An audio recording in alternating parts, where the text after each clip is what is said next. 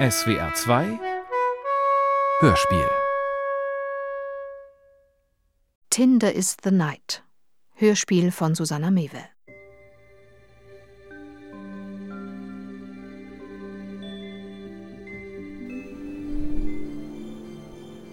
Ich bin froh, dass Sie hier sind. Haben Sie gut hergefunden? Kann ich Ihnen etwas anbieten? Einen Kaffee vielleicht? Ich bin mir gar nicht sicher, ob ich. Ich meine, ich habe keine Erfahrung. Wie sind Sie auf uns aufmerksam geworden? Internetwerbung. Und natürlich die Plakate überall in der Stadt. Die sind ja kaum zu übersehen, wenn man morgens mit dem Auto zur Arbeit. Schön, dass Sie hier sind.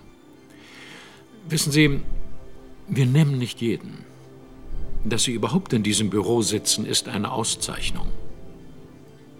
Ich habe den Fragebogen nur so zum Spaß. Ich bin mir gar nicht sicher, ob ich für dieses Programm geeignet. Das klingt alles so zeitaufwendig. Ich glaube nicht an Zufälle, Paul. Dass Sie hier sind, hat einen Grund. Wenn ich Ihnen eine persönliche Frage stellen darf, sind Sie glücklich?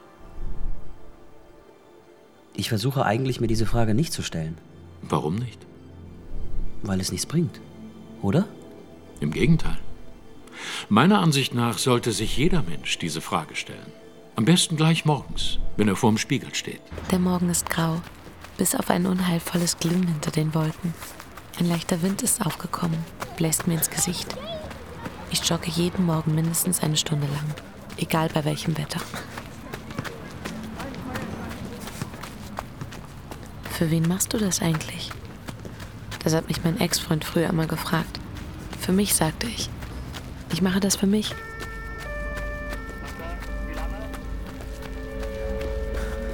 Jeden Morgen laufe ich an diesem Plakat vorbei. Darauf ist eine Frau mit einer abgeschnittenen weißen Jeans zu sehen. Ihre langen braunen Beine ragen unter dem franzigen Stoff hervor. Sie schirmt ihr Gesicht mit der Hand ab und schaut lächelnd aufs Meer. Ihr Lächeln ist wehmütig und zugleich voller Hoffnung. An diesem Plakat renne ich jeden Morgen vorbei. Ich bin zu schnell, um den Schriftzug zu lesen. Ich weiß also nicht, wer mir was verkaufen will. Ich bin Unternehmensberaterin. Wenn eine externe Lösung gewünscht wird, reise ich an. Es ist wichtig, den Prozess von Anfang an zu begleiten. Natürlich ist die Stimmung im Unternehmen, wenn ich komme, nicht gerade großartig. Viele Mitarbeiter reagieren feindselig, fühlen sich bedroht. Gerade wenn es um Personalabbau geht. Darauf muss man sich einstellen. Ich nehme mir die Daten vor, gewinne Einblick in die Organisationsstruktur, entwickle neue Ideen, liefere Ergebnisse. Ein Berater sollte die Umsetzung begleiten. Eskalationsvermeidung ist wichtig. Da hilft mir mein Aussehen. Ich bin immer noch das nette Mädchen von nebenan, die Schwester oder Nachbarin von irgendwem. Kein Feindbild. Nicht zu perfekt. Notfalls verlaufe ich mich mal auf dem Weg zum Konferenzraum, verschütte meinen Kaffee oder trage eine schlecht sitzende Bluse. Das kann ich mir leisten. Meine Vita ist unangreifbar. Die Leute in der Führungsriege wissen das. Die Top-Leute hassen mich nicht. Und wie war es mit Bastian?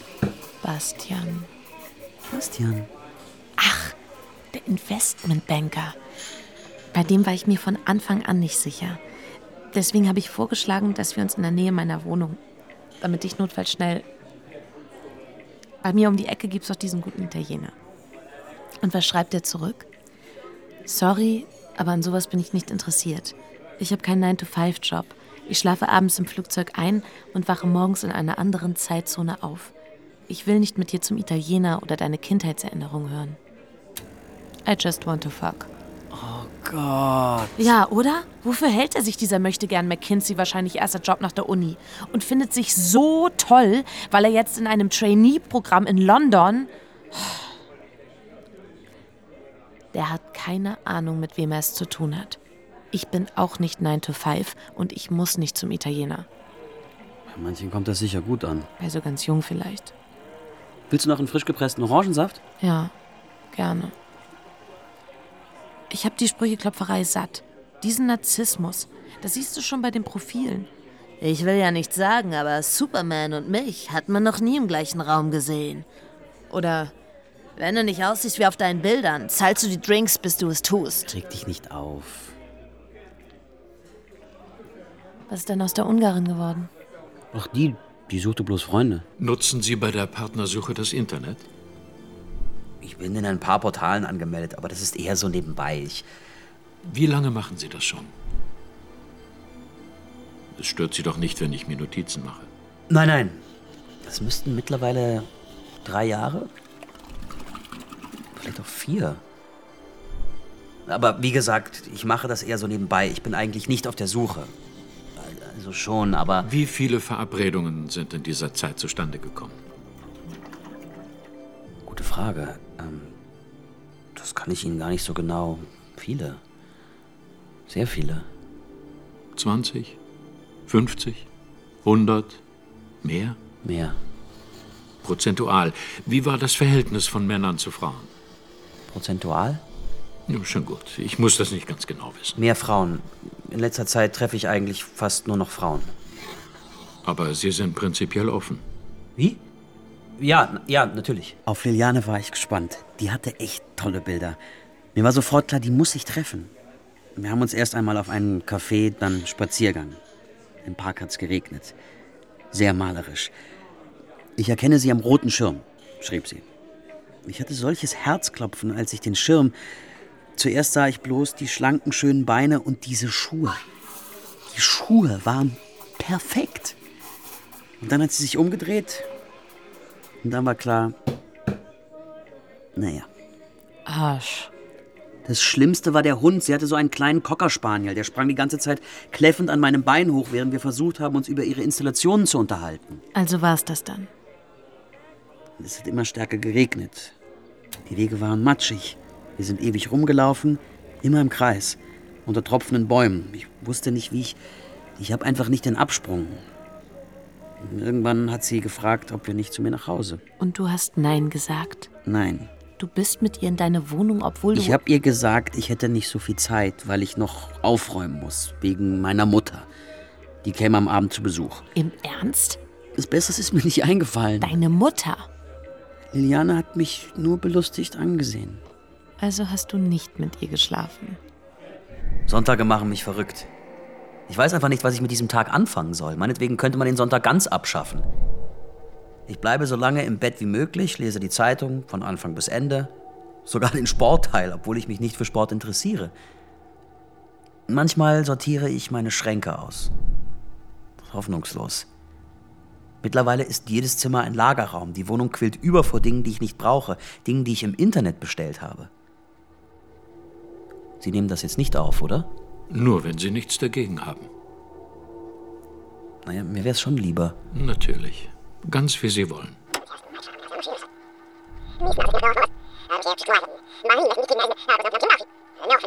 Was ich als meine Stärke. Das ist gar nicht so leicht. Ich. Ich habe einen guten Geschmack. Glaube ich. Kenne mich aus mit Mode und ich bin der Typ, der immer die richtigen Schuhe findet. Nicht nur für mich selbst, auch für meine Freunde. Die fragen mich manchmal sogar, wenn sie einen wichtigen Termin haben, ein Bewerbungsgespräch oder Sag mal, Paul, kann ich das anziehen? Das würde ich schon als eine meiner Stärken bezeichnen. Immer mehr Menschen kaufen lieber auf Websites ein als in Geschäften. Der Trend, sich einen Partner online zu suchen, folgt dem breiteren Trend zum Internetshopping. Die Konsequenz ist, dass wir alle immer besser darin werden, uns zu verkaufen. Unser Verstand mutiert zur PR-Agentur. Im permanenten Bestreben, unser ureigenstes Produkt zu promoten. Uns selbst. Doch wenn die Regeln des Marktes auf die Liebe übertragen werden, hat das katastrophale Folgen. Ein Mensch, der verlassen wird, fühlt sich oft unzulänglich, fehlerbehaftet. Denken Sie an den Schmerz, den eine falsche Partnerwahl verursacht. Hier geht es nicht um revidierbare Konsumentenentscheidungen. Eine Trennung bzw. eine Scheidung wirft nicht nur den Einzelnen aus der Bahn. Ganze Familiengefüge werden irreparabel zerstört. Wir reden vom harten Egoismus, der Familien ruiniert von verletzten Kinderseelen, Alkohol- und Medikamentenmissbrauch, chronischen Krankheiten, Privatinsolvenzen. Der ökonomische Schaden für die Gesellschaft geht in die Milliardenhöhe. Wir bei Perfect Match glauben, dass die Wahl des richtigen Lebenspartners zu wichtig ist, um sie dem Zufall zu überlassen. Wir glauben an die Möglichkeit sinnstiftender Beziehungen. Inmitten einer Welt unablässiger Neuanfänge und Aufbrüche wollen wir ihnen helfen, ihre Bestimmung zu finden. Mir sind Menschen, die ständig sportlichen Aktivitäten nachgehen, suspekt. Die Verbissenen verstehe ich, die jeden Morgen vor der verblassenen Kopie ihrer selbst im Spiegel erschrocken zurückzucken. Aber die Spaßsportler? Das kapiere ich einfach nicht. Marco, 33, Immobilienmakler. Wir hatten miteinander geschlafen, waren uns aber einig, dass jeder bei sich übernachtet. Am nächsten Morgen um 6 Uhr stand er bei mir vor der Tür. In voller Montur. Wollen wir zusammen klettern gehen? Und ich dachte, ich bin noch nicht mal wach. Sag mal, was isst du da gerade, Paul? Sind das Chips? Mm, das ist nur die Verbindung. Fitnesssüchtig. Ganz oben auf der Liste der Probleme, die ich gerne hätte. Eine Flasche Wein kann ich stehen lassen, aber wenn ich an einem Crosstrainer vorbeikomme. Du hast einen schönen Po. Der Gedanke an Konkurrenz hat mich nie eingeschüchtert. Im Gegenteil. Im Wettkampf fühle ich mich wohl. Aber so ein Rendezvous ist ja kein Vorstellungsgespräch. Wenn da mehrere Frauen am Tisch säßen, da würde ich mich auf jeden Fall besser schlagen. Ein halbes Dutzend Kandidatinnen und ich hau sie der Reihe nach weg. Bam, bam, bam. Probier's doch mal mit Speeddating. Ich dachte immer, ich würde irgendwann in einem Haus mit Natursteinterrasse wohnen. Das klingt jetzt komisch. Aber als ich meine Ex-Freundin das erste Mal auf dieser Party, da habe ich sie ganz deutlich vor mir gesehen. Die Natursteinterrasse. Deutlicher als ihr Gesicht. Wie wir eines Tages da sitzen, an einem von Bienen umsurrten Kaffee- und Kuchentisch mit gelber Wachsdecke. Das ist spießig, ich weiß. Ich wollte unbedingt ein Kind.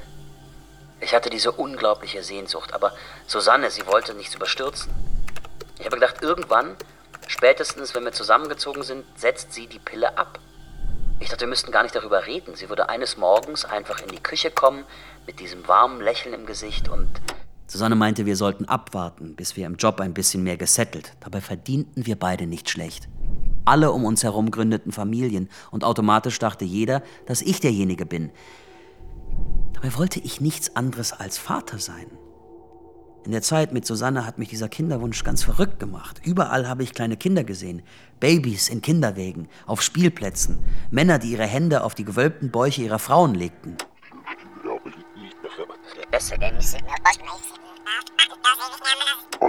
Da ging es mit unserer Beziehung schon zu Ende. Hat Susanne mich angeschrien. Ich würde sie gar nicht mehr wahrnehmen. Ich sähe in ihr nur noch das Gefäß meiner zukünftigen Kinder. Sie verstand meine Verzweiflung nicht. Als Mann hätte ich doch alle Zeit der Welt, sagte sie. Aber so, so ist das nicht. Ich, ich habe das Gefühl, dass es dieses Zeitfenster gibt, wo man noch rein kann ins richtige Leben. Die Chance hat, ein Teil davon zu werden. Aber irgendwann schließt sich dieses Fenster und man starrt nur noch durchs Glas und beobachtet die anderen. Der Körperkult geht mir auf die Nerven. Als wann bist du doch heute so festgelegt? Egal ob im Fernsehen oder in der Werbung. Ich habe das Gefühl, der Spielraum wird immer kleiner. Der ideale Männerkörper ist ja eigentlich eine Kampfmaschine, oder nicht? Früher habe ich nicht so einen Druck empfunden. Im Fitnessstudio. Und vor allem beim Sex. Siehst du dich noch bei eingeschaltetem Licht aus? Manchmal. Dann mache ich aber einen Witz, um die Stimmung aufzulockern. Ich muss in letzter Zeit ständig an diese Szene aus American Beauty denken, wo Kevin Spacey von seinem schwulen Nachbarn gefragt wird, was sein Fitnessziel ist. Und er antwortet, I wanna look good naked. Dieser Satz geht ich mir nicht. Ich liebe diesen Film. Ja, Ich weiß gar nicht, ob ich mir den heute noch. ich habe ihn letztes Wochenende gesehen. Mit diesem Erasmus-Studenten. Bei der Szene mit der Plastiktüte hat er Tränen in den Augen. Das war ein echt schöner Moment. Während ihm die Tränen übers Gesicht liefen, dachte ich, wenn es sich verläuft, ist es auch in Ordnung.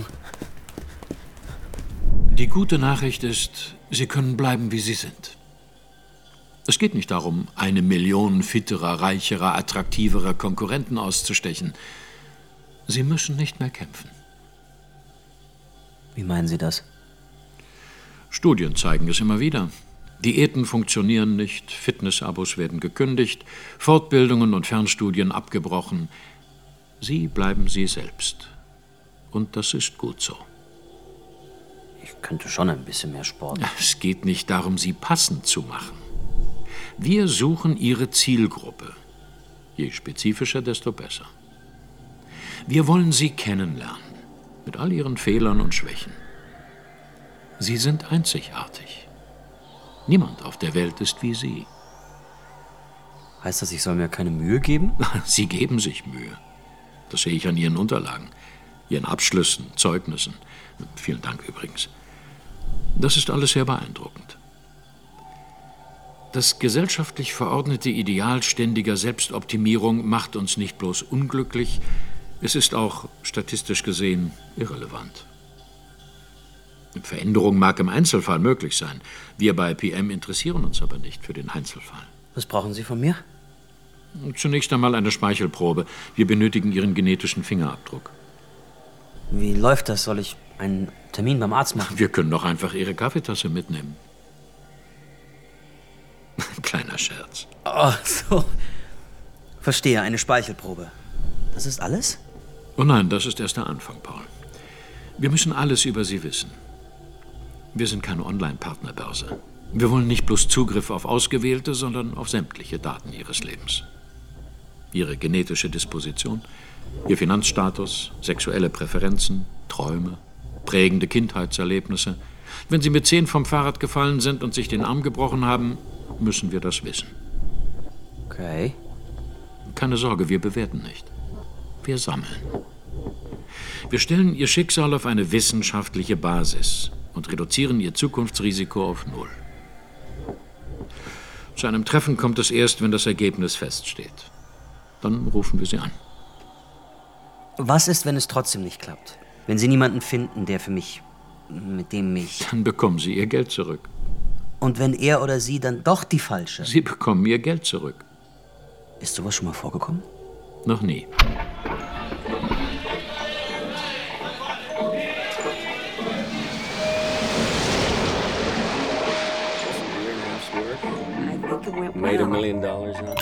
Ich habe mich bei Perfect Match angemeldet, weil ich nicht an Zufälle glaube. Wenn im Supermarkt mein Lieblingsmüsli an einer anderen Stelle steht als sonst, wenn die Ampel plötzlich auf grün springt, sobald ich heranfahre, wenn sich aus dem Rauschen des schlecht eingestellten Radiosenders eine Liedzeile herausschält, die ich das letzte Mal in meiner Kindheit gehört habe, dann ist das kein Zufall, sondern Mathematik. Mathematik lenkt unser Leben. Die Stromversorgung und den Verkehr, bestimmt unsere Kreditwürdigkeit, die Lebenszeit, die uns noch bleibt. Bis auf den letzten Tag bleibt nichts, was man berechnen kann, unberechnet. Die wichtigste Frage, die uns die Welt stellt, in der wir heute leben, lautet, was will uns der Verfasser damit sagen? Ist es für Sie in Ordnung, wenn ich mir Notizen mache? Natürlich. Es hat schon einen Grund, warum ich eher Franzosen und Spanier. Bei den Deutschen entsteht einfach kein. Dieser Franzose neulich hatte so ein schönes Profil. Da stand eine ellenlange Liste mit den Dingen, die er liebt. Hm. Cremst du mir mal einen Rücken ein? Klar. Der Geruch von Regen auf dem Asphalt. Filme mit Lauren Bacall. Der Duft von frischem Kaffee. Hm. Ich habe ihm sofort geschrieben, was ich mag, wie ich bin. Keine Antwort. Bei so einem Profil. Das ist doch ein Witz, dachte ich und habe ihm gleich nochmal. Dear French Dreamer, don't let a woman work so hard. Als Entschuldigung kam eine seitenlange Mail. Wunderschön. Ich weiß gar nicht mehr, was er genau. Es ging viel um seine Kindheit in Algerien. halt die Klappe. Die Verpflichtung, die Aufmerksamkeit aufrechtzuerhalten. Das ist mir manchmal schon zu viel. Was meinst du? Ja, man trifft sich in einem Café oder einem Restaurant, unterhält sich zwei, drei Stunden und ist vielleicht sogar richtig nett. Hinterher kann ich nie direkt nach Hause. Vor allem, wenn es schön war. Mein Kopf ist dann einfach zu voll. Also fahre ich noch ein bisschen herum, stelle das Radio an. Meistens denke ich, die oder der ist intelligent, attraktiv, interessant, sympathisch. Warum bleibst du nicht am Ball? Und? Warum bleibst du nicht am Ball? Mein Problem ist, dass sich die meisten Verabredungen so abgeschlossen anfühlen. Ein gutes Date hat einen Anfang, eine Mitte und ein Ende. Was passiert denn nach dem Happy End? Wollen wir ins Wasser? Seit ich bei Perfect Match bin, habe ich all meine Accounts gelöscht. Das war eine riesige Erleichterung. Was mich am Online-Dating am meisten gestresst hat, war die Auswahl der Bilder. Sich anschauen lassen, ohne den Blick zu erwidern. Das hält man nur aus, wenn man die richtigen Bilder hat. Ich hatte eine Million Fotos von mir und jeden Tag kamen zwei, drei Schnappschüsse dazu. Aber ich war immer unsicher. Ich meine, woher soll ich wissen, dass die richtigen. Bin ich das, der da schwankend auf dem Kajak einen zappelnden Eisfisch am Haken, der mit dem vom Wodka verschwommenen Blick vor der Leinwand einer japanischen Karaoke-Bar? Ich habe mir Mühe gegeben, habe sortiert, gelöscht, umgearbeitet. Ich habe in mein Profil mehr Energie gesteckt als in jede Bewerbung. Aber selbst wenn ich glaubte, es gefunden zu haben, das Bild, das mich, meine Haltung zur Welt, meinen Charakter, meine Träume, meinen Sinn für Ironie exakt auf den Punkt bringt. Wie lange kann man so ein Bild dann verwenden? Ein Monat? Drei? Irgendwas ist anders bei den Deutschen. Ich habe es neulich mal wieder versucht. Mit Thomas, Innenarchitekt, 40 Jahre alt. Gute Manieren. Eigentlich gehe ich ja nur mit Franzosen oder Spaniern aus. Bloß weil du im Abi zwei Worte Spanisch gelernt hast. Blöd, Mann. Am Ende hat er mir seine Telefonnummer gegeben. Hier hast du meine Nummer. Du kannst dich melden oder nicht. So unmännlich. Was willst du denn, dachte ich. Was willst du? Ich habe immer Angst, dass ich so aufdringlich wirke. Ich meine, es ist ein schmaler Grat. Er soll mich ja nicht stalken, aber ein klares Signal wäre schön. Ich fand ihn als Mensch toll. Mit Männern, die ich menschlich toll finde, halte ich Kontakt. Irgendwie komisch, wie du das sagst. Männer und menschlich. Ich mache immer denselben Fehler. Direkt am Abend zu sagen, wie ich es fand. Der Punkt ist, wenn man über diese Dinge sprechen muss, dann kann man sich das Gespräch auch sparen. Ja. Am Ende kommt es nicht darauf an, was du sagst, sondern was du tust. Ich habe mich bei Perfect Match angemeldet.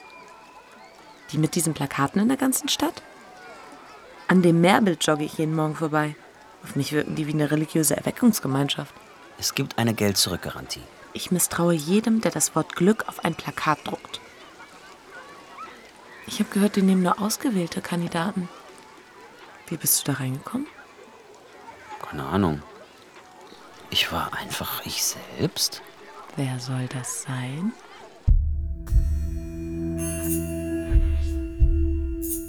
Ich habe David in einem Sommerworkcamp kennengelernt. Wir wollten beide in den Semesterferien etwas Sinnvolles tun.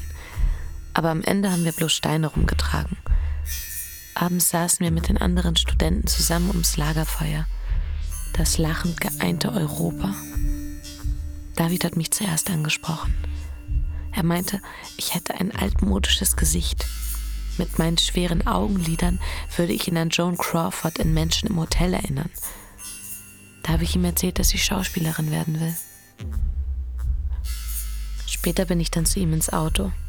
Der Morgen dämmerte schon und David hatte ziemlich viel getrunken.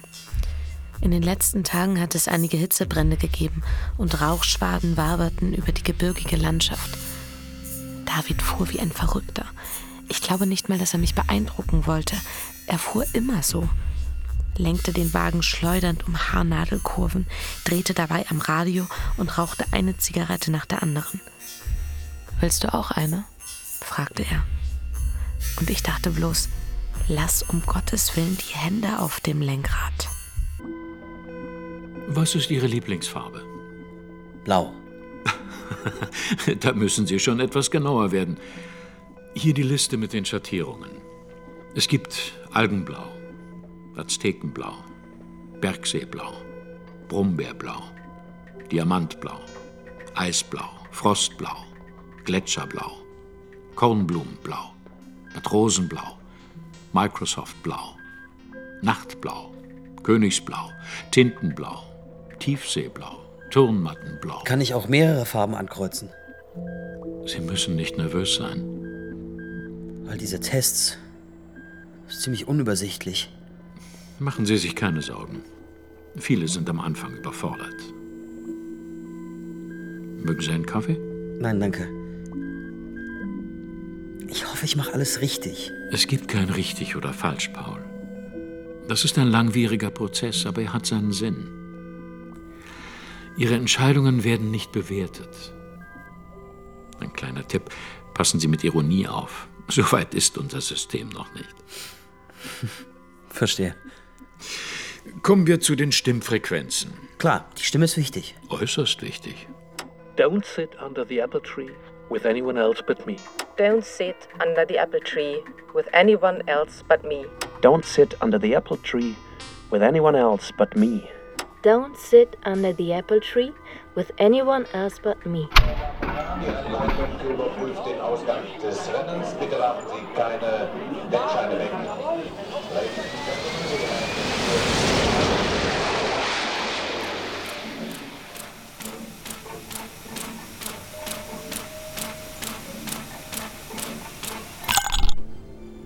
Haben Sie in der Vergangenheit bei der Partnersuche das Internet genutzt? Ich war bei ein paar Portalen angemeldet. Aber das war eher so. Das war eher so nebenbei. Ich. Wie viele Verabredungen sind in dieser Zeit zustande gekommen? Gute Frage. Das kann ich Ihnen gar nicht so genau. Nicht viele. 20? 50? 100? Mehr? Nicht 50. Auf keinen Fall 50. Ich trete auf den wackeligen Balkon meiner Wohnung und schaue in den Hof. Neben den Mülltonnen steht eine verschleierte Frau mit einem Baby. Sie zeigt mit dem Finger auf den verkrüppelten Apfelbaum am Zaun und lacht. Ich frage mich, was sie. Das Wochenende in Madrid war nicht gerade der Hit, aber ich bin trotzdem froh, dass ich es gemacht habe, dass ich hingefahren bin. Carlos und ich, unsere Briefe. Wir haben uns tatsächlich Briefe geschrieben. Echte tintenblaue Briefe, weil wir beide schon immer. Unsere Briefe waren so leidenschaftlich. Aber als ich dann bei ihm. Da hat es sich doch eher platonisch angefühlt. Immerhin hat er mir die Stadt gezeigt. Das war sehr nett. Beim Abschied am Flughafen habe ich ihn geküsst. Ich dachte jetzt oder nie. Carlos hatte sich schon abgewendet und ich konnte sehen, wie er mit der Hand nach dem Autoschlüssel in seiner Hosentasche tastete. Da habe ich ihn einfach geküsst. Ich habe sein Gesicht in die Hände genommen und er fand das super. Das hat er mir hinterher auch geschrieben. Die Leute, die in die Halle strömten, drängten sich an uns vorbei. In diesem Moment hat alles gestimmt. Bevor ich ihn geküsst habe, dachte ich, ich brauche jetzt was Echtes. Scheißegal, ob gut oder schlecht. Und wenn es ein Schlag in die Fresse ist. Was machen die Tests? Ich fahre jeden Tag nach der Arbeit ins Institut. Die wollen absolut alles von mir. Fotos von meinen Großeltern, Ultraschallaufnahmen, Traumprotokolle, Grundschulzeugnisse, Urinproben, Steuererklärungen. Kramer sagt, unter einer Übereinstimmung von 97 Prozent melden sie sich nicht. Und wie geht's danach weiter? Keine Ahnung. Sie rufen erst an, wenn sie sie gefunden haben. Oder ihn? Und wenn sie den oder die Richtige nicht finden? Warum sagst du sowas? Es könnte doch sein, dass es zu spät ist. Mein Vater hat meine Mutter von der Schulbank weggeheiratet. Sie wohnte im Haus nebenan. Und? Manchmal kommt es mir so vor, als würden wir krampfhaft versuchen, eine Geschichte zu wiederholen, die sich irgendwo vor langer Zeit abgespielt hat. Du bist komisch heute.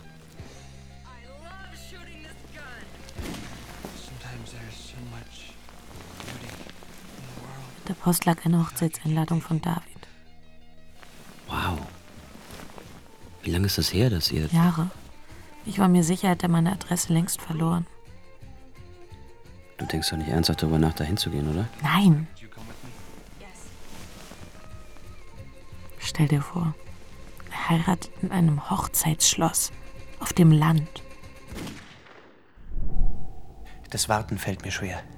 Ich bin nie ganz bei der Sache, immer auf dem Sprung, weil ich auf den Anruf warte. Den Anruf. Und als ich dann heute Ihre Nummer auf dem Display gesehen Das tut mir aufrichtig leid. Ich wollte Sie nicht in Unruhe versetzen. Was ist denn los? Gibt es ein Problem? Problem ist zu viel gesagt. Wir hatten eine Fehlermeldung. Eine kleine Unstimmigkeit bei Ihren Daten. Das kann nicht sein. Ich habe alle Fragen ehrlich beantwortet. Wirklich. Ich habe alle. Es handelt sich wahrscheinlich nur um ein Versehen. Deswegen habe ich Sie einbestellt, damit wir das persönlich klären können. Es wäre mir sehr unangenehm, wenn ich. Ich würde nie vorsätzlich. Das ist kein Vorwurf. Aber vielleicht können Sie uns helfen, diese Kleinigkeit richtigzustellen. Das beschleunigt die Auswertung. Es ist wirklich ein Hochzeitsschloss. Caro? Ich dachte, das wäre nur so ein Ausdruck. Aber hier wird wirklich den ganzen Tag geheiratet. Es gibt Mondscheinschwimmen für Honeymooners, Hochzeitskranzflechten in der Gruppe und Traumfigur entschlacken. Es gibt sogar einen Hochzeitswalzer Last-Minute-Tanzkurs. Ist nicht dein Ernst? Zumindest für den Ort ist es gut. Ein echter Wirtschaftsfaktor. Der Friseur macht Hochzeitsfrisuren, der Bauernhof beliefert das Hotelrestaurant. Im Grunde ist es eher ein Hochzeitsdorf als ein Hochzeitshotel. Guantanamo Bay für Flitterwöchner. Caro. Also, eigentlich möchte ich nicht unbedingt über Caro, weil da gibt es eigentlich nicht so viel zu erzählen. Caro ist meine Beste. Sie ist wie eine. Sie ist meine. Caro wollte früher Schauspielerin werden, aber ihr Vater war dagegen. Für ihn war Schauspielerei kein richtiger Beruf. Aber Unternehmensberaterin, das fand er, glaube ich, noch schlimmer. War sie denn gut? Ah, das habe ich mich nie gefragt. Ich habe Caro nur ein paar Mal in Off-Theater-Aufführungen gesehen. Egal in welcher Rolle, sie war immer sie selbst. Weiß nicht, ob das gut oder schlecht ist. Wie eine Verdächtige blinzle ich ins Neonlicht des Badezimmerspiegels. Eine erschreckend blasse Kopie meiner selbst blickt mir entgegen. Ich tröste mich damit, dass mir immer noch genug Zeit bleibt. Ich rasiere mir die Beine, dusche, wasche mein Haar. Ich führe zwei Arbeitstelefonate, während ich im Bademantel auf dem Bett sitze und auf den Kastanienbaum starre, der sich vor dem Fenster in einer sachten Brise wiegt. Nächste Woche muss ich in ein Unternehmen fahren, das ein Drittel seiner Belegschaft entlässt. Neben mir ausgebreitet liegt das grüne Kleid, das ich heute Abend anziehen werde. Ich habe lange danach gesucht. Ein asymmetrisches Oberteil im Wickelschnitt, mit Drapage vorne, mattgrüner Crinkelstoff. Sehr vintage. Ich habe mich immer wieder gefragt, warum David mich eingeladen hat. Inzwischen glaube ich, es geht ihm wie mir und er findet, dass unserer Geschichte der Abschluss fehlt. Wie melodramatisch auch immer. Heute Abend werde ich ihm in die Augen sehen und ihm sagen, dass alles gut ist. Die Wahl des richtigen Partners ist eine Frage der optimalen Sortierung. Erfolgreiche Beziehungen zwischen Individuen sind geprägt von einem wechselseitigen Geben und Nehmen, einem Austausch von Ressourcen, wenn man so will, der beide Partner zufriedenstellt. Dabei spielen Einkommen und materielles Vermögen ebenso eine Rolle wie genetische Faktoren, Charakter, Humor, durch soziale Prägungen entstandene Wertvorstellungen. Die gegenseitige Erwartung von Reziprozität ist von entscheidender Bedeutung. Erwartungsgemäß ist niemand daran interessiert, sich unter Wert zu verkaufen. Beziehungen, die sich aus Sicht einer der beiden Partner als unprofitabel oder unausgewogen darstellen, sind potenziell gefährdet. Jeder Mensch, der in eine langfristige Partnerschaft investiert, darf mit Recht erwarten, dass er für die von ihm eingebrachten Ressourcen einen angemessenen Gegenwert erhält. Fairness, Augenhöhe. Das sind neben affektiven und emotionalen Aspekten die entscheidenden Parameter einer dauerhaften Partnerschaft. Dabei ist es keineswegs nötig, dass die getauschten Ressourcen von derselben Art sind, solange sie in den Augen beider Partner dieselbe Wertigkeit besitzen. Wenn sich das für Sie zu nüchtern anhört, sollten Sie sich die Frage stellen, was würde es für unsere Gesellschaft bedeuten, wenn jedes Individuum exakt den Partner zugeordnet bekäme, der hundertprozentig zu ihm passt. In letzter Zeit habe ich mir angewöhnt, mich in kritischen Situationen unsichtbar zu machen. Das hat mit meinem Job zu tun. Irgendwie funktioniert die nettes Mädchen von nebenan Nummer nicht mehr so gut wie früher. Vielleicht bin ich dafür einfach zu alt. Jedenfalls habe ich mir inzwischen eine andere Strategie. Ich passe mich der Umgebung an. Ah, Das klappt eigentlich ganz gut. Verzeihung, ist etwas passiert? Ich stehe auf der Hochzeitsfeier meines Ex-Freundes mit eingefrorenem Lächeln und halte mich an meinem eiskalten Champagnerglas fest. Nach seiner letzten Beförderung hat David seinen gesamten Freundeskreis ausgetauscht. Ich kenne niemanden. Niemand kennt mich. Tut mir leid. Alles okay? Die Art, wie er mich begrüßt hat, war irgendwie komisch. Als wäre ich seine Lieblingslehrerin aus der Grundschule. Ich muss ihn finden. Ich muss ihm sagen, dass Jetzt hat ihr schönes Kleid was abgekriegt. dieses Kleid ist einfach schrecklich. Viel zu grün.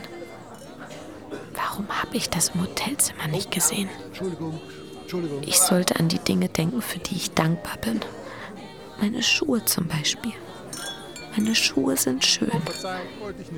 Paul hat sie in einem Outlet in Mailand gefunden. Caro? Wo bist du? In der Darmtoilette. Was ist passiert? Nichts ist passiert, das ist ja das Problem, dass nie was passiert. Ich bin bloß aus Versehen hier. Caro, ich kann dich nicht. Warum willst du mich nicht? Was? Ich, ich kann dich nicht hören. Sie hat mich eingeladen, die Braut, nicht David. Anscheinend stand ich noch auf irgendeiner alten Adressenliste. Kannst du nicht nach Hause kommen? Ich bin auf dem Land. Hier gibt's keine Züge und keine Zivilisation. Es ist wie im Katastrophenwellen. Soll ich dich abholen? Es wäre der Braut gegenüber nicht fair. Immerhin hat sie mich eingeladen. Das Mindeste, was ich für sie tun kann, ist neidgrün auf ihrer Hochzeit herumzustehen wie ein ungeküsster Frosch. Ich fahr jetzt los.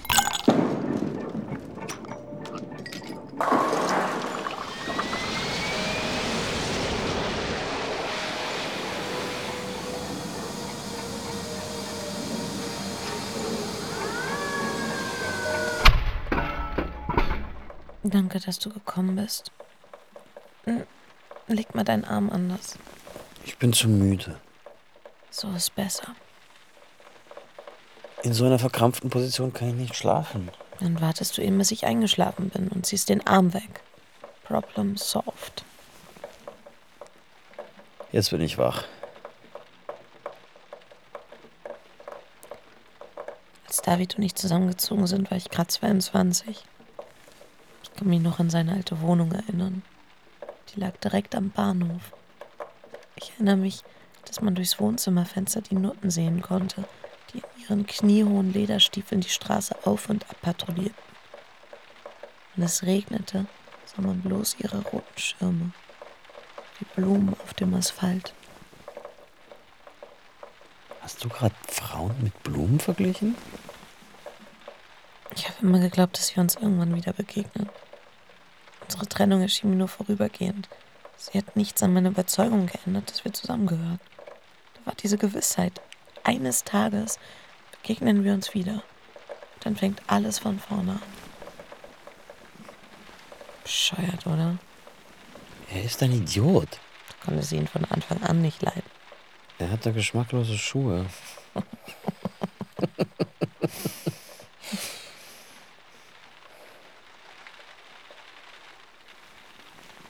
Ich habe gestern den Anruf bekommen. Welchen Anruf? Den Anruf. Von Kramer. Sie haben sie gefunden? Ermittelt. Aus einer Million möglicher Paarkombinationen. Unsere Kompatibilitätsquote beträgt über 99 Prozent. Kramer war ganz aus dem Häuschen.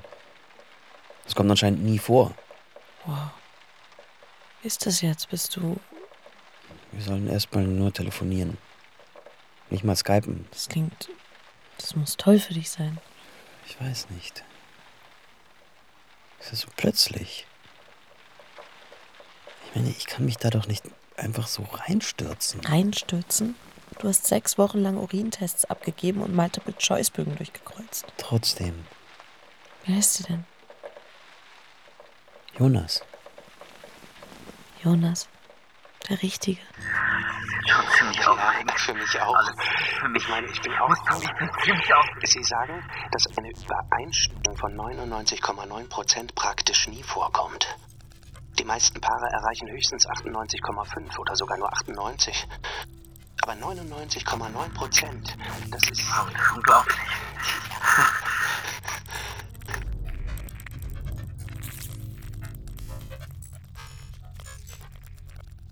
Hallo? Die, die Verbindung Ich ist. bin hier. Nein, ich meinte nur. Ach, das kommt mir alles so. Ja, mir auch. Ach, und wenn es ein Fehler ist? So ein Algorithmus kann sich schließlich auch irren. Haben Sie das schon mal überlegt? Du. Du, Jonas. Oh, entschuldige. Ja, ich meine, hast du dir das schon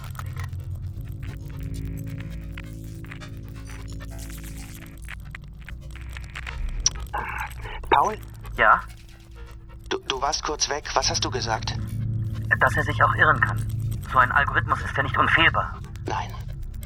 Du, ich, wir sind auserwählt. Unter einer Million denkbarer Paarkombinationen. Oder hast du etwa Zweifel?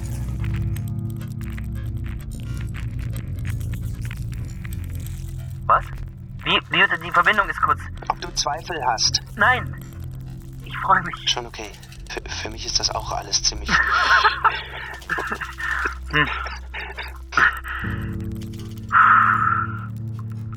Wie geht's denn jetzt weiter? Unser erstes Treffen soll an einem öffentlichen Ort stattfinden, sagt Kramer. Am besten auf der Mitte, zwischen deiner Wohnung und meiner. Hast du Vorlieben? Ja. Nein, ich. Oh Mann. ich bin wirklich nervös. Ja, das ist nicht leicht. Den richtigen Ort finden, die perfekte Kulisse. Von diesem Tag werden wir unseren Enkelkindern Fotos zeigen. Nein, das war, das war jetzt ein Witz. Entschuldige. Ähm. Schon gut. Ich mag Kinder. Weißt du, Paul, ich glaube, wir können die Regeln ab jetzt ruhig ein bisschen kreativ auslegen. Ja.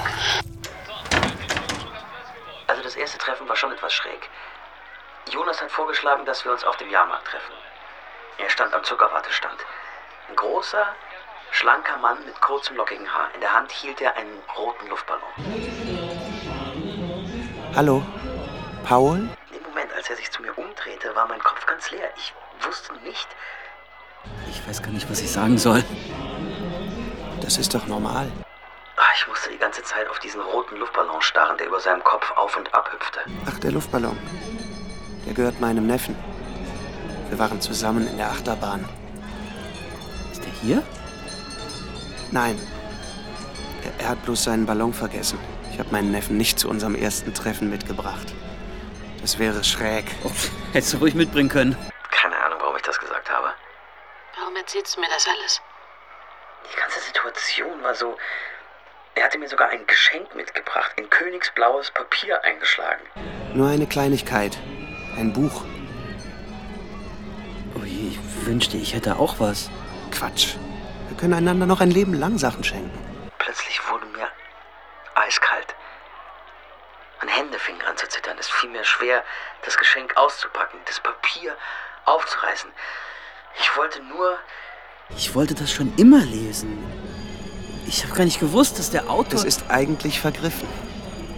Ich habe es vor zwei Wochen in einem Antiquariat gefunden. Nachdem ich es gekauft habe, habe ich es ungelesen in die Schublade gelegt. Merkwürdig, oder? Ja, merkwürdiger Zufall. Das ist kein Zufall. Er sagte, er glaubt nicht an Zufälle. Hör auf. Wir haben immer miteinander. Das war was anderes. Ich hab dir immer alles. Das waren bloß irgendwelche Tinder-Typen. Jonas und du, ihr seid. Das ist deine Sache. Wenn ich aufgeregt bin, fange ich an, übermäßig zu schwitzen. Ich habe schon alles probiert, ich krieg das einfach nicht in den Griff. Vor der Verabredung mit Paul stelle ich mich eine halbe Stunde unter die Dusche. Ich drehe das Wasser ganz kalt, damit mein Körper auskühlt. Das muss eine Weile vorhalten. Das war eine gute Idee von dir. Was? Kaum haben uns die blinden Kellner an unsere Plätze geführt, fange ich schon an zu schwitzen. Dinner in the Dark. Das war eine gute Idee. Man erlebt alles viel intensiver. Das Essen, die Musik, die Gerüche. Oh nein. Du bist so still. Ich muss mich erst an die Dunkelheit gewöhnen. Es wird immer schlimmer. Und wir sind erst bei der Vorspeise. Ich glaube, das ist ein bestimmtes Stresshormon, das das triggert. Biochemische Prozesse, die in rasanter Folge in mir drinnen ablaufen. Manchmal frage ich mich, ob meine Großtante Hetty dasselbe Problem hatte. Sie hatte immer eine Wolke Kölnisch Wasser um sich und hat nie geheiratet. Ich habe das Buch zu Ende gelesen. Ach ja? Hat's dir gefallen? Während der Hauptspeise versuche ich mich möglichst wenig zu bewegen.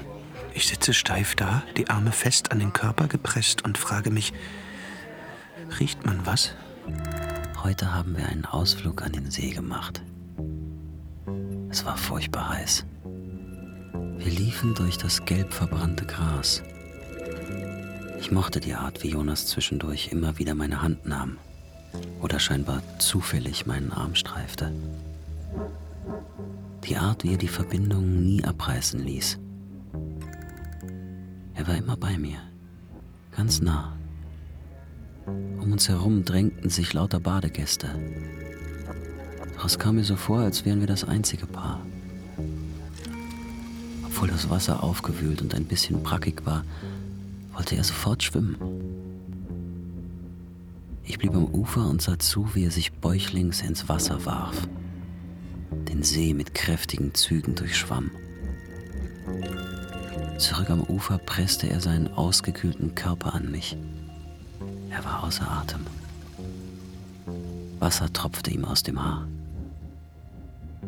Anschließend nahm er mich mit in seine Wohnung. Du musst die Schuhe nicht ausziehen. Eine schöne Wohnung mit hellem Parkett und großen Fenstern. Alles ist so aufgeräumt. Nicht einmal ein Blatt Papier liegt herum. An den Wänden hängen überall Spiegel. Das ist nur ein Trick, damit die Wohnung größer wirkt. Wohin ich schaue, spiegelnde Ausschnitte. Mein Kinn, mein Haaransatz, Teile von mir. Gefällt's dir? Er stellt sich dicht neben mich, legt seinen Kopf an meine Schulter. Im Spiegel sucht er meinen Blick. Was denkst du? Wir sehen gut zusammen aus. Die Tage sind flach wie Münzen.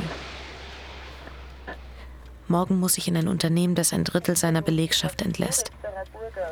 Mein erster Weg, nachdem ich aus dem Taxi gestiegen bin, führt mich an die Hotelbar, die so elegant ist, dass sie sich überall auf der Welt befinden könnte. Heutzutage ist in den Firmen vor allem Flexibilität gefragt. Der ideale Angestellte ist ein Generalist, der keine Scheu hat, in ein anderes Arbeitsgebiet zu wechseln, sich neues Wissen anzueignen, der auch mal zusätzliche Aufgaben übernimmt, ohne zu klagen, der im Notfall einspringt, umzieht. Gefragt sind Mitarbeiter, die eher gleiten als gehen, die eher schweben als übers Wasser gehen.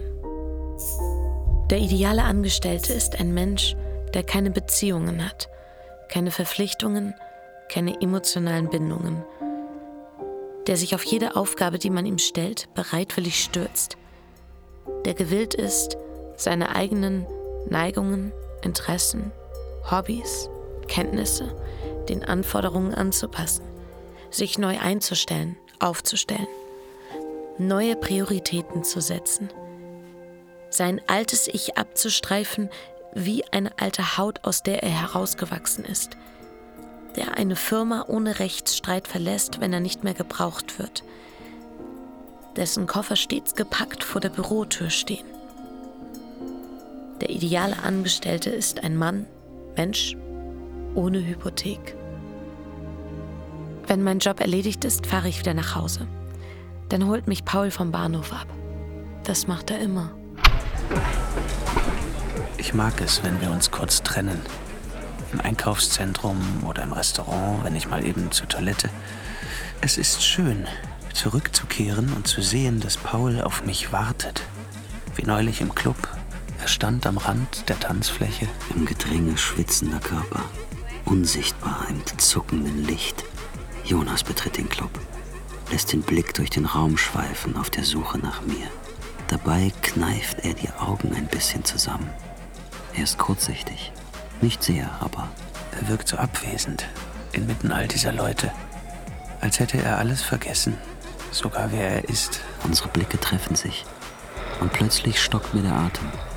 Es ist, als würde sich mir etwas Gewaltiges, Unbarmherziges auf die Brust legen. Er presst die Hand aufs Herz, als müsste er es festhalten. Ist das ein Herzinfarkt? Oder eine Panikattacke? Oder. Ich weiß, wie du dich fühlst, denke ich. Ich weiß es ganz genau. Ich muss mal kurz an die frische Luft. Ist alles okay? Auf dem Weg nach draußen überfällt mich der Schwindel. Jonas gelingt es gerade noch, mich festzuhalten. Ich hab dich. Ich habe das Gefühl, dass es dieses Zeitfenster gibt, wo man noch rein kann ins richtige Leben, die Chance hat, ein Teil davon zu werden. Aber irgendwann schließt sich dieses Fenster und man starrt nur noch durchs Glas und beobachtet die anderen. Geht es dir besser? Willst du wieder rein? Vielleicht ist es zu spät. Schon gut. Wir können nach Hause gehen. Unternehmensberaterin. Mein Vater hat mich ausgelacht, als ich es ihm erzählt habe.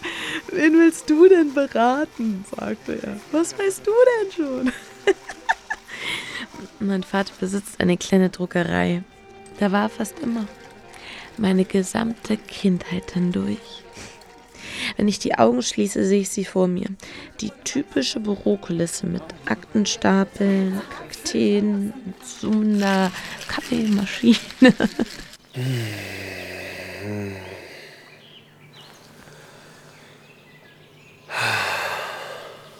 Ich mag deine Wohnung. Ja.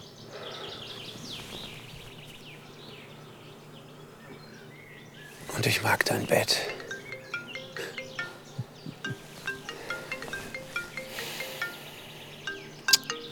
Oh, es ist zu früh. Aber das ist Caro. Was, wenn sie. Du bist doch nicht ihr allzeit verfügbarer Freund. Aber sie ist meine Beste. Sie war immer da, wenn ich. Ich werde immer da sein. Was ist aus all den Menschen geworden, denen du das vor mir versprochen hast? Das ist etwas anderes. Das ist wir sind anders. Wir sind. Wir sind füreinander bestimmt. Hast du nie Zweifel? Ich habe eine Menge Geld bezahlt, um nie wieder zweifeln zu müssen. Meine Zweifel spare ich mir für meinen Job auf. Paul? Bist du das? Ja.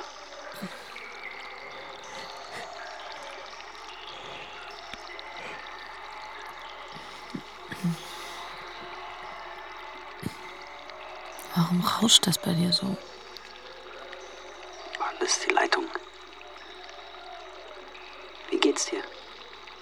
Ist das Hotel? Diese Stadt ist ein Albtraum. Hörst du das? Nein. Die ganze Stadt ist voller Besoffener mit Fahnen. Fußball, Schreie die ganze Nacht. Das ist wie im Krieg. Ich weiß nicht, wie lange ich das noch. Die hassen mich, Paul.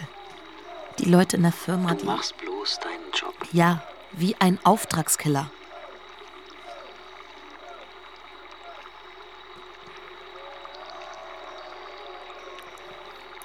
Rauscht das bei dir so? Holst du mich am Freitag vom Bahnhof ab? Das mache ich doch immer. Ja, aber Es hat sich nichts geändert. nein. Du rufst mich kaum noch an und. Paul, bist du im Bad? Ja, gleich. Paul, Entschuldige, wo waren wir? wo bist du? Ich bin im Badezimmer. Ich wollte Jonas nicht wecken. Paul, bist du da drin? Nein, ich wollte dich nicht wecken. Und deswegen lässt du das Wasser laufen, während wir telefonieren? Ist alles in Ordnung? Jonas fände es besser, wenn wir uns nicht mehr so oft. Ist alles in Ordnung mit dir? Ja, ich hole dich am Freitag vom Bahnhof ab. Wie immer. Als ich aus dem Zug steige, nieselt es. Ein Grauschleier hängt über der Stadt. Mein Herz klopft wie wild, als ich mich auf dem Gleis umschaue. Männer nehmen Frauenkoffer aus den Händen. Frauen drücken Männer und Kinder in die Arme. Männer heben Frauen in die Höhe. Sind Sie glücklich? Doch. Wieso meinen Sie, hat Jonas was? Nein. Ich frage nur. Die Nachbetreuung ist wichtig. Das System macht keine Fehler, haben Sie gesagt. Also warum fragen Sie? Oder kann sich da ein Fehler? Nein. Das System ist zuverlässig. Was ist mit Ihrem Kinderwunsch? Ich will keine Kinder. Aber Sie haben gesagt. Ich glaube, ich wollte nie welche. Nicht einmal damals, als ich. Verrückt, oder? Die Erwartungen sind manchmal das Problem. Der Prozess der Synchronisierung, bis der Verstand registriert, was das Herz. Aber das gibt sich. Mögen Sie seinen Geruch? Jonas, ja, Jonas riecht gut. Also ja, ich mag seinen Geruch. Sie glauben nicht, wie wichtig das ist. Es ist reine Biologie, aber die entscheidet alles. Ich kann das nicht beschreiben, aber manchmal ist einfach alles zu viel. Sein Lächeln, die Art, wie er mich ansieht, wie er die Verbindung zwischen uns nie abreißen lässt. Neulich im Club, als sich unsere Blicke trafen, ich dachte, ich bekomme eine Panikattacke. Wenn der Kandidat Jonas T. falsche Angaben gemacht hat, dann ist das natürlich etwas anderes. Wir versuchen das auszuschließen, aber am Nein, Ende. sowas würde Jonas nie tun.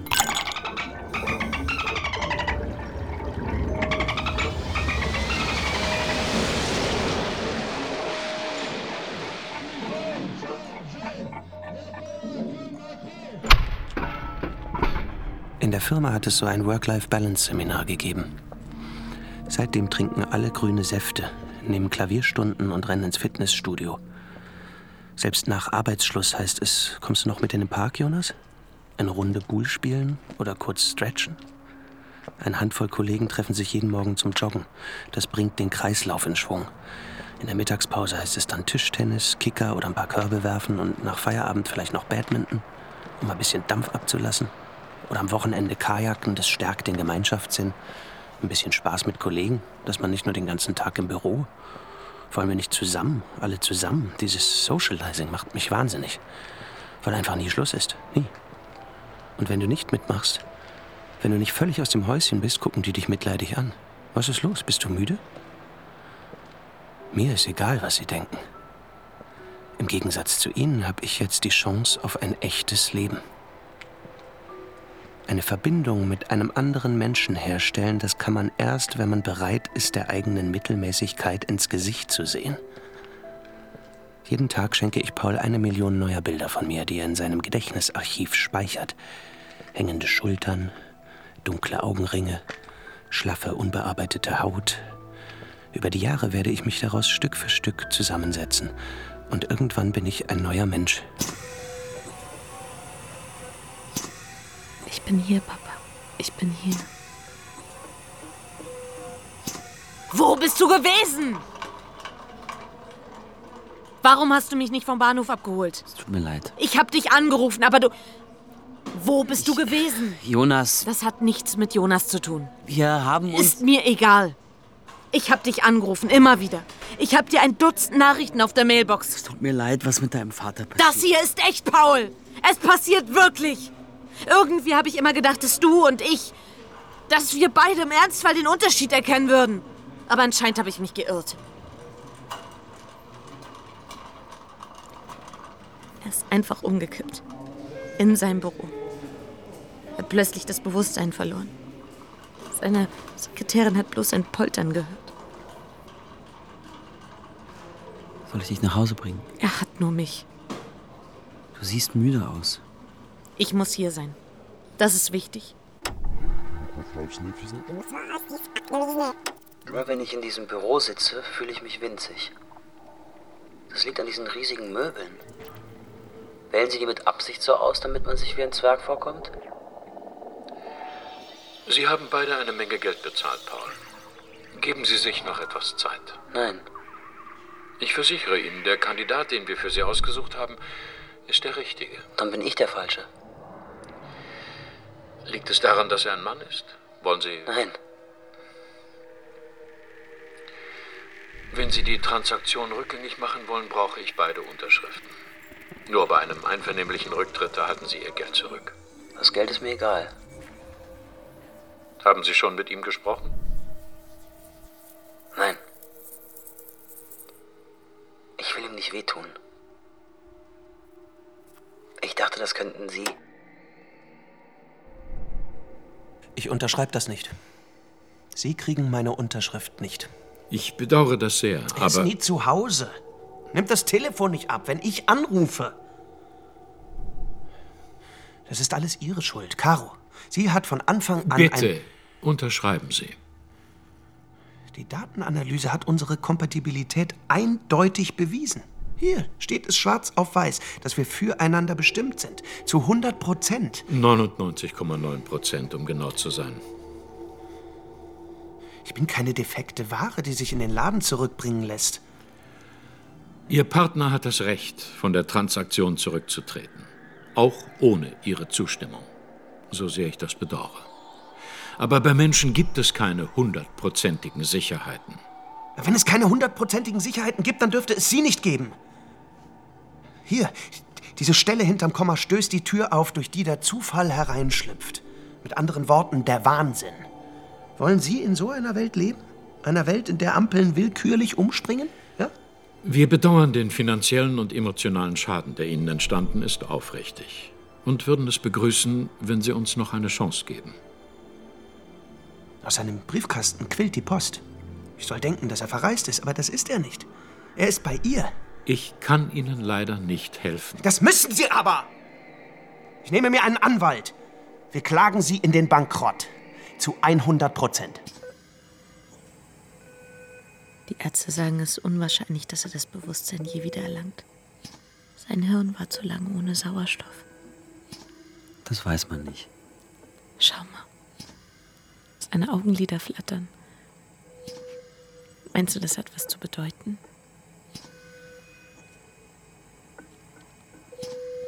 Sein Gesicht ist so grau. Papa sieht gar nicht aus wie er selbst. Er sieht friedlich aus. Wirklich? Ja, als würde er schlafen. Ist das Jonas? Mhm. Du kannst ruhig dran gehen. Nein, ich, ich rufe ihn später zurück. Du findest, er sieht friedlich aus? Als würde er schlafen. Man sagt diese Dinge, weil andere sie hören wollen. Kein Mensch sieht so aus, wenn er schläft. Karos Vater sieht aus wie ein Ding, ein Gegenstand, für den es keinen Bestimmungsort mehr gibt. Jonas ruft pausenlos an, hinterlässt hundert Nachrichten, die ich nicht abhöre. Ich darf nicht in Versuchung geraten, ihn zurückzurufen. Das ist hart, aber Verliebtheit ist eine Sucht, totale Abstinenz die einzige Lösung. Ich will Jonas nicht wehtun. Vielleicht schreibe ich ihm irgendwann einen Brief, wenn das alles schon lange her ist. Sie haben sieben neue Nachrichten. Ich versuche schon die ganze Zeit, dich zu erreichen. Du rufst mich nicht zurück. Ich verstehe das nicht. Ich bin. Sie haben 14 neue Nachrichten. Mein Handy. Ich kann nicht mehr. Kann an nichts anderes mehr. Heute habe ich vergessen zu duschen. Ich sitze im Auto vor einer roten Ampel. Sie haben 23 neue Nachrichten. Vor einer roten Ampel und schreie! Weine mir die Augen aus! Ich kratze ihr die Augen aus! Sie, du hast kein Recht. Sie haben 34 neue Nachrichten. Weil ich der Richtige bin. Seit mein Vater auf der Intensivstation ist, liegen alle meine Accounts auf Eis. Ich habe mich überall abgemeldet. Es hat sich richtig angefühlt. Keine Ahnung, ob ich mich je wieder verlieben werde. Aber wenn ich jemanden treffe, dann wird das nicht im Internet sein, nicht auf einer Partnerbörse, sondern auf der Straße, in einem Café, auf einer Party, an realen Orten. Vielleicht ist es ein Fremder, in den ich mich auf den ersten Blick verliebe. Vielleicht ein Freund, den ich schon mein Leben lang kenne. Vielleicht ist es Paul. Wer weiß. Es ist alles möglich. Sie haben 43 neue Nachrichten. Ich versuche schon die ganze Zeit, dich zu erreichen. Ich habe Neuigkeiten, Paul. Ich. Kramer hat unsere Daten noch einmal ausgewertet. Er wollte nicht, aber ich habe ihm mit einer Klage. Ich, ich brauchte Gewissheit. Und am Ende. Seit Karos Vater krank ist, leben Caro und ich nur noch im Hier und Jetzt. Wir stehen früh auf, trinken Kaffee. Dann fahre ich mit Caro ins Krankenhaus, anschließend zur Arbeit. Und dann wieder ins Krankenhaus. Abends koche ich für uns beide. Manchmal sehen wir uns nach dem Essen noch einen Film an. Jeder Tag ist bis auf kleine Variationen gleich. Neulich hat mich meine Mutter gefragt, warum ich das alles mache. Ob ich in Caro verliebt bin oder so. Aber wir sind kein Paar. Wir sind einfach nur gute Freunde. Gute Freunde, die füreinander da sind. Sie haben 51 neue Nachrichten. Das Ergebnis steht jetzt fest. Es gab einen Fehler. Einen Rechenfehler. Unsere Übereinstimmungsquote beträgt gar nicht 99,9 Prozent. Das ist falsch. Es sind 100, Paul. 100 Prozent. Kramer sagt, sowas ist noch nie vorgekommen. Weißt du, was das bedeutet? Sie haben 62 neue Nachrichten. Paul, ich krieg immer nur die Mailbox. Die. Der Teilnehmer ist im Moment nicht zu erreichen. Was für ein Blödsinn. Du bist doch derjenige, der die Teilnahme verweigert. Sich ausklingt aus unserem. Du hast kein Recht dazu. Auch eine Trennung muss einvernehmlich. Das kannst du nicht einfach allein.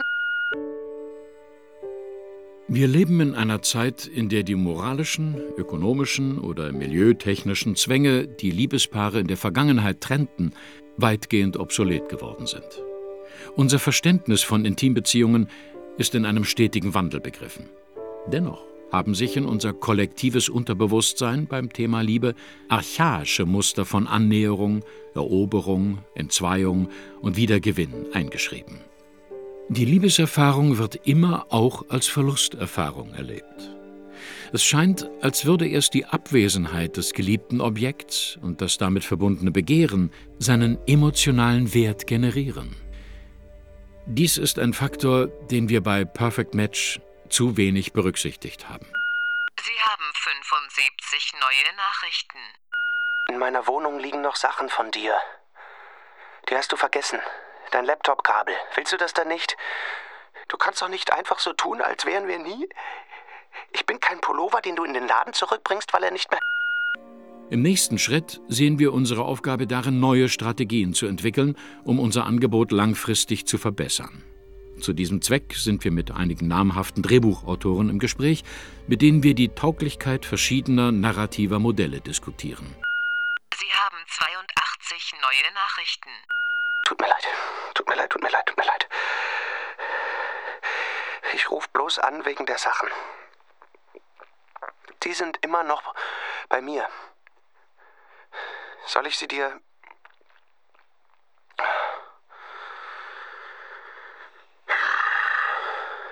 Eine Nachricht. Ich fühle mich beschissen. Kann nicht essen, nicht schlafen.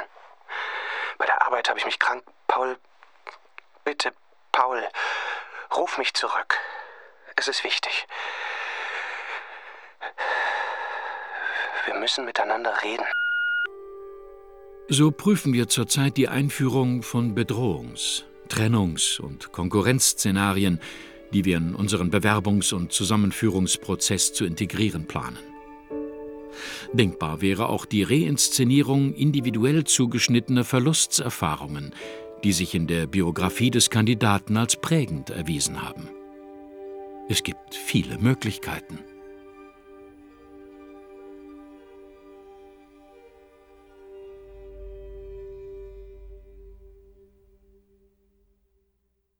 Tinder is the Night.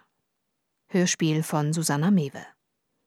Sie hörten als Paul Claudius von Stolzmann, Caro Sina Martens, Jonas Jakob Diehl, Kramer Till Hagen. Ton und Technik Manfred Seiler und Andrea Gress. Regieassistenz Birgit Kehrer und Janka Eisinger. Regie Ulrich Lampen. Produktion Südwestrundfunk 2020. Dramaturgie Andrea Oetzmann